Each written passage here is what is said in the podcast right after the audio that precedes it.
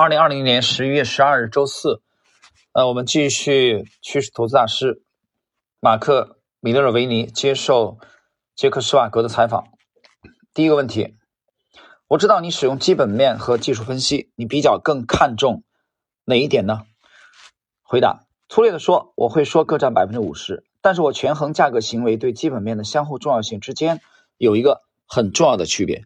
尽管我从来不会在没有确认其价格表现啊就对其根基来下赌注，可是我也许会考虑，如果它的根基价格表现高于市场平均水平的百分之二，我会买入一只表面上具有很大负面性的根基的股票。呃，施瓦格提问：为什么？答：因为价格表现也许能告诉你这只股票正在忽视并不十分明显的一个潜在的基本面变化。坚挺的价格表现和疲软的现有基本面，两者经常同时出现在转型的公司内，或者是有新技术，但其潜质并不为周边的人获知的公司内。解释一下啊，这个他说的很形象，就是价格表现很强势啊，但是基本面并没有什么这个亮丽之处。实际上，他的米勒维尼的解释就是说，这种公司的我我们可以把它理解为这种公司的基本这个市场的表现啊。就是它的价格啊，股价走在了基本面的前面，率先反应了，但是市场没有意还没有意识到这一点，所以股价率先的反映了这一点。其实股价率先的反应就是部分资金的行为，我觉得部分资金的行为，因为你股价的表现就是市场合力的表现，对吧？所以这也是我们认为图表它在许多的时候比基本面来的要快啊，反应的要它要更敏感。比如说这个问题的开篇，这个米勒维尼就讲说，价格表现可能会告诉你这个股票正在被忽视的，并不十分明显的一个潜在的基本面变化，就基本面已经变化了，而许多人没有意识到，但是股价先动了。接下来，你每天要查看多少张图表？答：我基本上通过电脑来查看。一万家公司的图表，并且挑出八百只股票。每天晚上我会查看这些股票，看第一遍的时候会很迅速，我可以挑出感兴趣的三十到四十只股票，然后再仔细的观察这些股票，考察它的基本面，选择出几家我认为第二天可以买进的。呃，施瓦哥接着提问：你要看的价格图表在时间跨度上有多长？回答：从十年到一天，但是我总是看跨度为五年、一年和一天之内的价格图表。问：当你做交易时，你会寻找哪一类的价格模式？马克·米德尔维尼回答：我不用传统的图表分析啊，图表模式，我发现他们并不是特别有用。我这里做了停顿啊，很有意思。他说我不用传统的，什么叫传统的？就是你们大大多数人都在看的，这就是传统的。为什么这样呢？他说我觉得它不是特别有用。好，那么杰克·施瓦格继续追问。那么在图表中你都看什么？答：我观察过所有的图表，并发现一些有用的模式比传统的图表模式更复杂和多样化。我有一系列命名的模式，这些模式都是反复出现的。他们在19世纪就出现了，在未来同样也存在。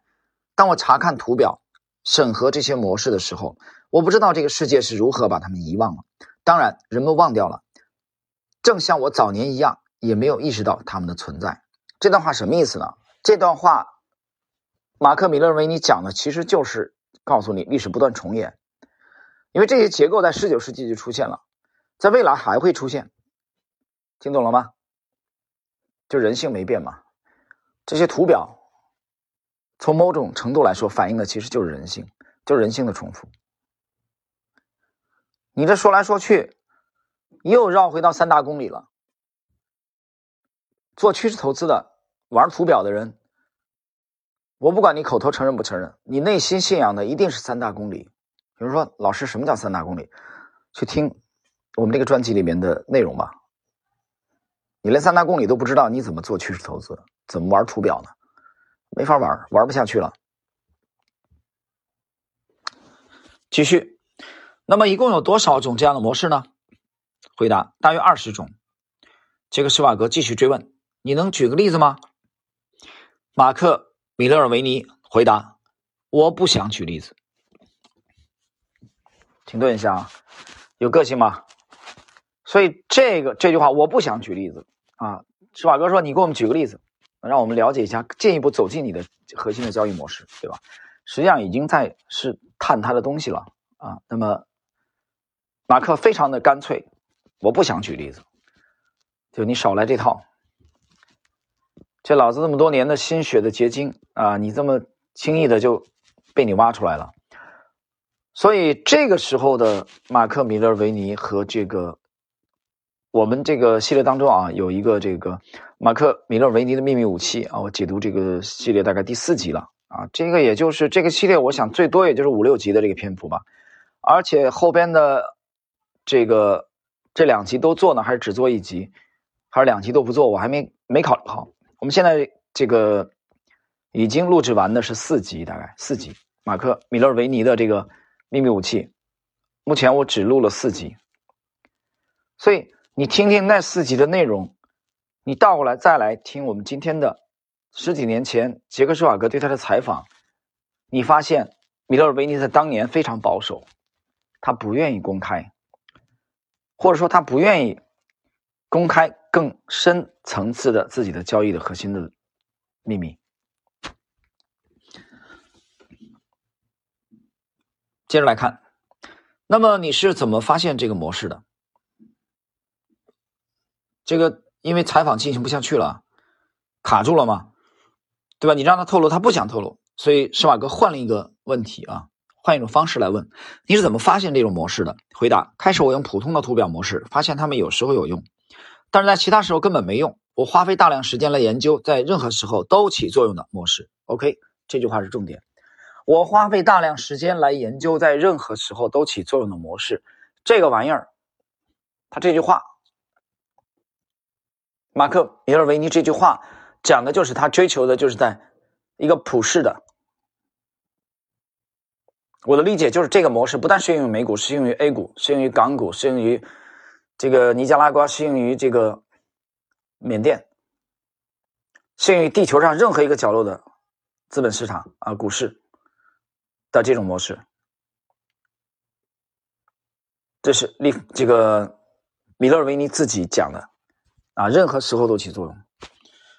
继续啊，他继续说：“我不断的试图找出市场是如何愚弄或者让大多数投资者失败的，然后在大多数人被愚弄之后，我便从被我称之为顺风点的时候进入一个所谓的失败信号，实际上是一个更加复杂的模式的开始。”它比基于传统模式的最初信号更加可靠。这里边它称为的顺风点是米勒尔维尼交易的介入点。这个顺风点，这个顺风点实际上在他的啊十多年之后这两部著作当中比较清晰的体现出来了啊。所以我们对他的秘密武器的这个系列研究啊，这个这个解读。也是看到了这一点，所以这个时候为什么我把他当年的这个访谈录啊拿出来解读，我们就可以对比，你发现当年他是非常保守的，不愿意公开的。